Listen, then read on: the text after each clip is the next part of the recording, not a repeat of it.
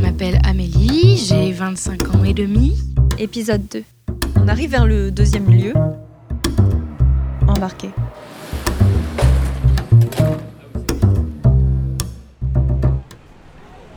Pour ceux qui ne connaissent pas le, le centre Georges Pompidou, peux-tu expliquer? Alors, c'est un centre culturel.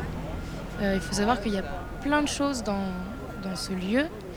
Il y a euh, un restaurant tout en haut qui s'appelle le Georges, évidemment en lien avec Georges Pompidou. Donc il y a un restaurant, il y a une bibliothèque euh, qui s'appelle la Bibliothèque publique d'information. Il faut savoir que cette bibliothèque, c'est une des seules à Paris qui est gratuite et ouverte le week-end de 10h à 22h. 11h, 22h, je crois. Donc évidemment, tous les étudiants euh, se pointent là-bas parce que voilà, donc c'est euh, gratuit, il y a de la place et ça ferme tard, ce qui est rare pour une bibliothèque. Et en plus de, de ce resto et de cette bibliothèque, il y a un musée. Il est gratuit pour les moins de 26 ans, comme les, tous les musées de Paris. Les musées publics. euh, Tous les musées publics de Paris, ouais.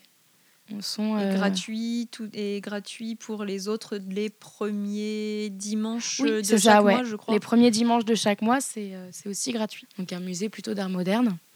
Euh, Il y a aussi des fois des, des expos temporaires. Donc il y a eu, il y a 2-3 ans, il y a eu Jeff Koons. Il y a eu... euh, Donc Jeff Koons, c'est euh, celui qui a fait euh, les grosses statues de chiens en ballon. Voilà, c'est ça. Moi, voilà. je sais que j'aime pas du tout cet artiste. Et j'ai vu l'expo et ça m'a confirmé, ça m'a confirmé ça. On peut pas tout aimer. Voilà. Mais donc voilà, il y a, y a des expos permanentes avec une très belle collection.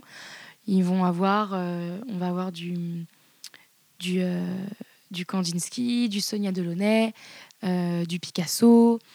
euh, Léger, je sais plus le oui, prénom, mais Fernand Léger, Fernand ouais, Léger, il y a ouais, Fernand. Léger. Il y a, il y a beaucoup, beaucoup de, de choses. Et l'étage juste en dessous, des choses un peu plus particulières. Donc vraiment l'art moderne contemporain. Des trucs où moi, je suis moins fan. J'y vais quand même parce que j'aime bien, j'aime bien attiser ma curiosité. Au niveau de- des expos euh, permanentes, ils ont quand même euh, une belle collection. Toi, pourquoi tu y es allé à la base? Est-ce que c'est pour euh, la bibliothèque? Visiblement pas pour le restaurant, d'après ce que tu m'as dit, mais euh, pour la bibliothèque, pour l'art, pour. euh, bah, alors, il faut savoir que la première fois où j'y suis allée, c'était la première année où je suis arrivée à Paris. Et, et j'y suis allée parce que j'étais en classe préparatoire, en hippocagne, donc euh, que du travail. C'est quoi Hippocagne? C'est une classe prépa littéraire. D'accord. Donc, euh, avec beaucoup de philo, beaucoup de littérature, beaucoup de langues vivantes et beaucoup de latin. Voilà, c'est c'est comme une, euh, une terminale littéraire, mais en beaucoup plus poussé. Et donc, il fallait qu'on travaille sur un devoir, etc. Et euh, des gens de ma promo, très parisiens, m'ont dit Oui, nous, on va à la BPI. euh, si tu veux, tu viens, ça ferme à 22h. J'étais Ok, quel est cet endroit? La BPI la BPI, tout à fait. Et, euh, et donc finalement, je suis allée avec eux. J'ai fait, ok, mais c'est pas un musée en fait, ça? Et on m'a dit, bah, non, non, mais c'est la bibliothèque. Je suis d'accord. Donc pour moi, c'était aussi euh, intéressant de voir que dans un musée, il y avait, euh, il y avait une bibliothèque. Et je suis rentrée dans cette bibliothèque. C'était très grand, très vaste, très spacieux. Il y a une particularité que j'aime beaucoup dans cette architecture, c'est qu'il y a des tuyaux partout. Même quand on est devant le centre Pompidou, on peut en voir certaines. Et, euh, et ce qui est drôle, c'est que tous ces tuyaux sont pas là par hasard. Ils ont des couleurs différentes. Et j'ai appris, euh, en étant sur place, que euh, les tuyaux bleus, ça va être pour la climatisation. Il y en a d'autres, des verts, ça va être pour l'eau. Et des jaunes pour l'électricité.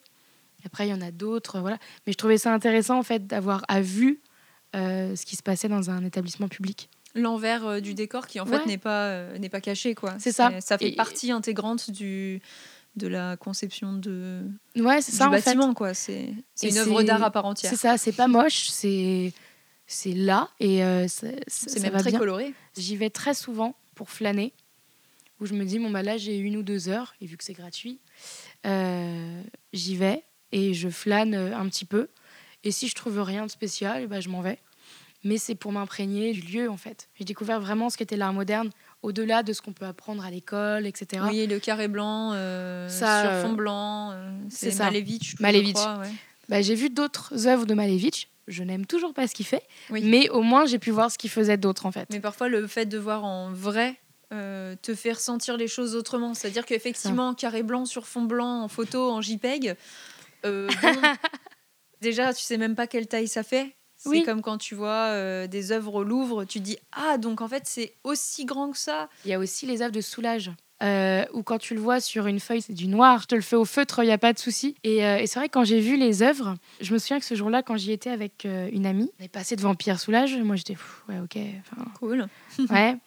Et en fait, elle m'a expliqué plein de choses. Elle m'a dit il y a différentes, il y a différents noirs, il y a différentes choses, différentes intensités. Et je me suis un peu forcée à le regarder, mais en ayant avec moi quelqu'un qui m'a Qui au moins te guide Voilà. dans, la, dans la lecture du et qui tableau. fait une médiation importante, plus que euh, de l'analyse ou je sais pas quoi. Oui. C'était regarde, il y a des noirs différents. Et la particularité de Soulage, c'est vrai que quand tu vois euh, ses œuvres, j'étais allée les voir euh, il y a quelques années euh, dans un musée, c'est que les œuvres sont euh, souvent très très grandes. Tu te sens vraiment assez petit devant ses œuvres et surtout, il est beaucoup dans la texture, euh, c'est-à-dire qu'il y a une, énorme couche de peinture qui fait que la lumière, une fois que euh, il a taillé en gros, parce que c'est ça en fait, les couches euh, superposées font que tu as une forme euh, en 3D au final qui se dessine. À partir de là, la lumière, en fonction de comment l'œuvre est placée vis-à-vis de la lumière, va taper différemment. Et c'est ça qui est intéressant dans Soulage, et c'est en ça que euh, le regarder sur un ordinateur est pas du tout impressionnant, quoi. C'est dommage aussi, parce que du coup, ça veut dire que ce ne sont pas des œuvres qui peuvent euh, se, se montrer hors sur place, quoi.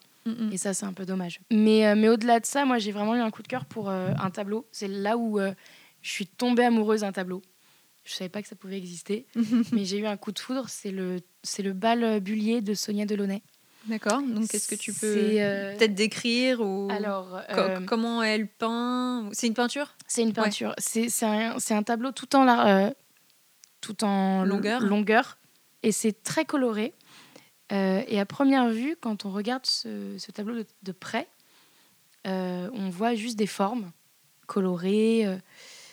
et quand on s'éloigne un tout petit peu, au final, on voit des gens qui dansent ensemble. D'accord. Des couples qui dansent ou des gens tout seuls qui dansent. Et je trouve très vivant, ce tableau. Est-ce que ça s'apparente un peu à Matisse qui, euh, qui lui fait euh, des, des formes parfois un peu géométriques? Est-ce que tu vois un peu ce de quoi je, Je, vois un peu, mais Delaunay, c'est beaucoup plus géométrique pour le coup. Encore plus géométrique, encore d'accord, plus géométrique. C'est vraiment comme des pièces qui s'assemblent ensemble. Ça veut rien dire ce que je dis. si, des pièces qui s'assemblent ensemble. Et, euh, et voilà, et quand on regarde de près, il n'y a pas de détails. Mais euh, un peu plus loin, on voit, oui, on voit des silhouettes. On voit une robe euh, qui, qui virevolte euh, dans le mouvement de la danse. Et, euh, et voilà. Et vraiment, la première fois que je l'ai vu, je me suis assise devant et j'ai dû rester 15 minutes bloquée euh, à regarder ce tableau. Et depuis, à chaque fois que je vais au centre Pompidou, je passe toujours par, ce, par cet endroit, par cette salle pour voir ce tableau. Parce que c'est là où tu es le mieux dans Ouais. le musée? C'est ça. Même si on est allergique à l'art moderne, par exemple, euh, eux ont une collection qui fait une très belle rétrospective sur l'art. Donc on va voir du Van Gogh, on va voir du Matisse, où c'est encore euh, représentatif, pour finir par du Kandinsky, par exemple. Et euh, donc il y a une certaine évolution, et c'est quand même des grands tableaux. Et, c'est intéressant. Et il y a un étage pour, au contraire, ceux qui sont fans de l'art contemporain, où il y a des choses, j'aime pas dire ce mot, mais toujours plus chelous les unes que les autres. Parce qu'il y a un moment où il y a des choses quand même très particulières. C'est beau. Et, euh, et je conseille aussi quelque chose l'été, monter tout en haut. Pas au restaurant, parce qu'on ne peut pas, mais au, juste à l'étage avant, on peut aller sur le balcon et on a une vue sur tout Paris. C'est absolument sublime. Et ça, je le conseille. Juste pour cette vue. D'accord. Bon, bah, on y va? Allez, inspirant, vaste, accessible. À suivre. C'est pas un cercle non plus, mais c'est un demi-cercle. C'est euh, ouais, comme un théâtre grec à l'ancienne.